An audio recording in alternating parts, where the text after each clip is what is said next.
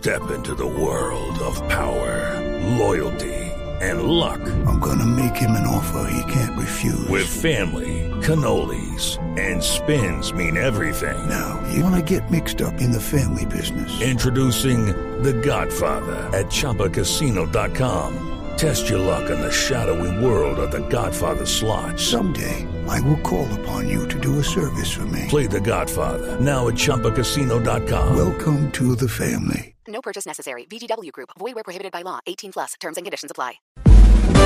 Ricardo Ospina es periodista. Está en Mañanas Blue.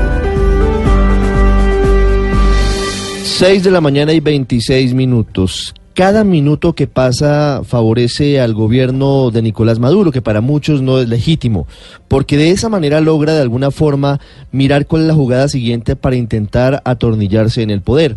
Y esto también tiene que ver con la ayuda humanitaria que debería entrar en cualquier momento en territorio venezolano, aunque todavía no se conoce cuál va a ser el mecanismo utilizado, ya se han eh, definido algunos sitios en Cúcuta para recibir cerca de 60 toneladas de medicamentos y medicinas que entre otros Estados Unidos, empresas privadas estadounidenses y colombianas han donado y han entregado para atender la profunda crisis humanitaria que vive Venezuela.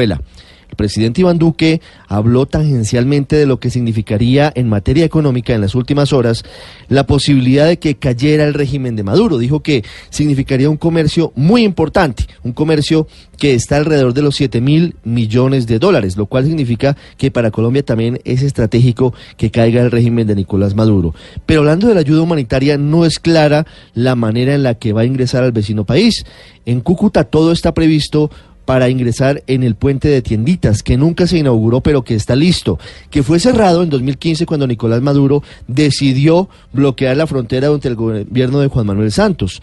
Por allí entraría la ayuda, lo que pasa es que ya hay de alguna forma bloqueos en ese sitio. Hay dos camiones que no permitirían el ingreso de esas ayudas humanitarias. El objetivo sería dejar muy cerca de la línea limítrofe esas ayudas para que un grupo de venezolanos las ingresaran a su territorio. Pero ya hay órdenes a la Guardia Nacional y otras fuerzas, como lo dijo aquí Freddy Bernal, para que esto no pueda ingresar a no ser de que sea entregado a quien consideran presidente Nicolás Maduro. Algo similar pasa en La Guajira.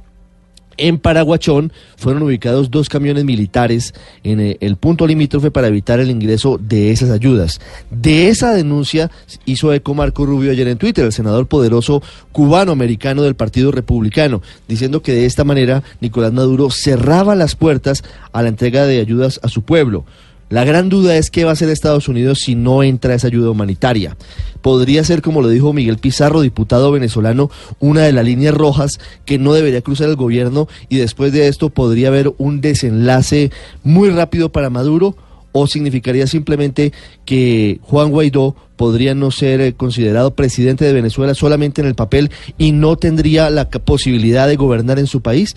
Es sin duda la prueba ácida de lo que está pasando en Venezuela hoy, la ayuda humanitaria que está a punto de entrar no solo por Colombia, sino también por Curazao y por Roraima en Brasil.